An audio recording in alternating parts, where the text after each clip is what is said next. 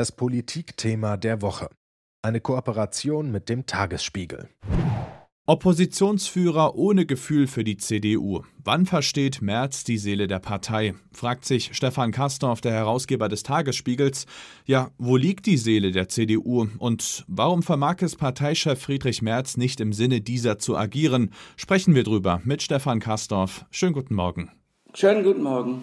Ja, die Seele der CDU, wo würdest du die eigentlich verorten? Ja, also man darf ja nicht vergessen, die CDU ist nicht einfach eine konservative Partei. Was heißt heute auch schon konservativ? Die SPD hat auch konservative Anteile, die FDP sowieso, selbst die linke Struktur konservativ. Also, die Seele der CDU ist mitfühlender Konservativismus.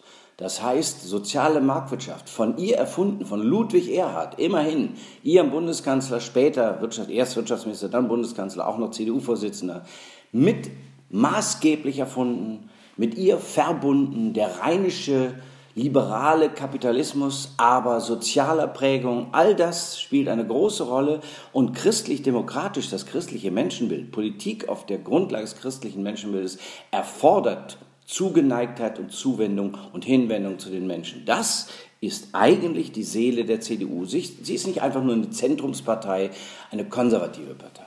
Mhm. Du stellst fest, dass Friedrich Merz seine Partei in seine Vorstöße zu wenig einbindet. Woran machst du das fest? Naja, also jetzt hat, die, hat der Sozialflügel der CDU, also die christlich-demokratische Arbeitnehmerschaft, genannt Sozialausschüsse, gesagt, dass also die Kürzungen, Bürgergeldkürzungen nicht das Richtige seien. Ja, es kann ja sein, dass man da Milliarden rausbekommt, aber man trifft die Falschen. Sie sagen nach wie vor, Früher nannte man das die Herz-Jesu-Marxisten. Sie sagen, starke Schultern müssen mehr tragen als die anderen, die nicht so stark sind. Und das ist das Solidarprinzip, das sie hochhalten. Heißt, wenn ich als Oppositionsführer, als Fraktionschef, gar als CDU-Chef hingehe und sage so, ich will jetzt aber, dass wir beim Bürgergeld kürzen, am besten ganz, dann muss ich das vorher in den Gremien mit den betreffenden Personen, aber auch mit dem Sozialflügel der Union besprochen haben. Das geht nicht so, dass man da hingeht und sagt, ich sage das jetzt mal, es ist ja keine One-Man-Show. Partei lebt auf der Grundlage von Debatte und Diskurs. Und verliert er durch solche Alleingänge stark an Rückhalt in der Partei? Die Frage ist, wer könnte es statt seiner? Und da gibt es Leute, die für mitfühlenden Konservativismus eher stehen als er. Also ich würde mal sagen Daniel Günther, ganz gewiss. Aber es gibt auch noch andere. Hendrik Wüst hat ja auch gezeigt, dass er durchaus nicht nur ein harter Konservativer ist, wie man meinen könnte aus früheren Zeiten, sondern dass er tatsächlich durch die Hinwendung auch zu den Grünen eine weitere Dimension geöffnet hat. Auch für sich, man lernt ja dazu. Bei Friedrich Merz ist es so, ich denke immer, dass er in den 90er Jahren feststeckt. Und in den 90er Jahren war das vielleicht als Politik oder in den 80ern gar, war das als Politikstil vielleicht noch möglich, aber selbst unter Helmut Kohl, 90er Jahre, 16 Jahre Bundeskanzler, war das alles nicht möglich.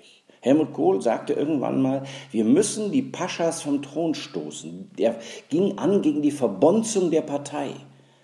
Und dem wäre das alles so auch nicht passiert. Mhm.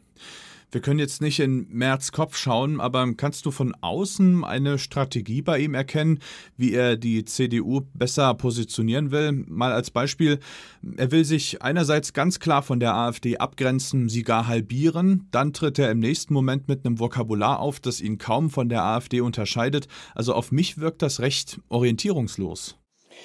Nein, das ist er nicht. Also es ist schon so, er möchte Entscheidungsstärke zeigen, Durchsetzungsstärke, Führungskraft. Und so ein richtiger CEO in einem Unternehmen, wenn der solche Ansagen macht, dann sagen alle, ja gut, gucken wir mal, wie die Aktienkurse ausfallen. Das ist nur bei der CDU kein Aktienkurs, sondern die Wählerinnen und Wähler sagen, oh, finden wir das jetzt gut oder weniger gut? Und äh, markige Töne ziehen äh, vielleicht ein, zwei Prozentpunkte an, kann schon sein, aber es sind die falschen. Die CDU ist eine Partei der Mitte, die mit Maß, mit Maß und Mitte agieren muss. Ist ja nicht, wie gesagt, nur konservativ. Sie hat auch einen linkeren Flügel, sie hat einen liberalen, sie hat einen konservativen. Die alle mitzunehmen, in der Mitte, mit Maß und Mitte, das ist die Aufgabe. Und da muss ich sagen, ja, da verstehe ich den Friedrich Merz, weil er daherkommt. Er ist ein Wirtschaftsliberaler. Eigentlich eher als alles andere ein Wirtschaftsliberaler. Ein Mann, der in der Wirtschaft groß geworden ist, ist ja auch äh, aller Ehren wert, hat ja große Erfolge und die darf man ihm nicht neiden. Ja, er hat sein Geld immer selbst verdient und viel Geld verdient. Das ist ja schon mal auch ziemlich gut. Wir wollen ja keine Neidkampagne beginnen. Aber ob das jetzt notwendigerweise richtig ist für eine Partei wie die CDU, das wage ich zu bezweifeln. Du musst wissen, woher diese Menschen kommen. Das sind nicht alles Unternehmer. Seine Unternehmerfreunde sind das eine, aber der Wirtschaftsrat der CDU, die Mittelstandsvereinigung, das ist nicht alleine die CDU. Wir haben jetzt viel über gewisse Schieflagen gesprochen. Siehst du in März eine Anpassungsfähigkeit, um danach zu bessern? Ja, zunehmend. Also es ist ja so, wenn du von 0 auf 100 gehst, wenn du plötzlich, also du hast jahrelang nicht gespielt und sollst dann jetzt plötzlich in eine Mannschaft kommen und mit der Champions League spielen, dann ist das natürlich auch eine Sache des Trainings. Und ja, das Interessante ist, ähm, ich weiß, was er will und äh, ich verstehe auch, in welche Richtung er geht, aber er sagt es manchmal so, dass man sich fragt, hat er das jetzt wirklich so sagen müssen oder wollen? Das ist die einzige Frage, die ich mir stelle. Also diese Geschichte mit, wenn dann Menschen äh, aus fernen Landen kommen und hierher kommen, dann lassen sich die Zähne machen. Ja, das ist ja so diese Geschichte. Also auf unser, auf unser Geld kriegen die neue Zähne. Aber du lieber Gott, wenn der das so sagt, da bleibt da mir erstmal der Atem stehen. Also dann denken wir, oh Gott, oh Gott, oh Gott, oh Gott, wie kann er das jetzt so sagen? Ich weiß, wohin er will und ich weiß, was er damit meint. Und Tatsache ist, dass die Entscheidungen der Bundesregierung tatsächlich auch in diese Richtung gehen. Ein bisschen haben sie noch quasi in ihren Beschlüssen zitiert. Dennoch ist es eine Frage, und da glaube ich, muss er noch trainieren, des, wie sagt man in der Diplomatie, des Wordings. Du kannst die Dinge ansprechen, aber du musst sie so ansprechen, dass sie die Menschen nicht verletzen. Ich finde auch, dass du sie gerade ansprechen kannst und trotzdem musst du die Worte wägen. Politik ist ja meistenteils erstmal auf Worte ausgelegt, weil von den alten Griechen bis heute du um Unterstützung für das werben musst, von denen du, von denen du hoffst, dass die Leute dir folgen und dir ihre Stimme geben. Wenn du wirbst, dann kannst du ihnen aber nicht frontal äh, eine Ansage machen. Das geht ganz, ganz selten. Das geht ganz, ganz selten, aber im Moment nicht. Die Einschätzung von Stefan Kastorf, dem Herausgeber des Tagesspiegels. Vielen Dank. Gerne. Das Politikthema der Woche. Eine Kooperation mit dem Tagesspiegel.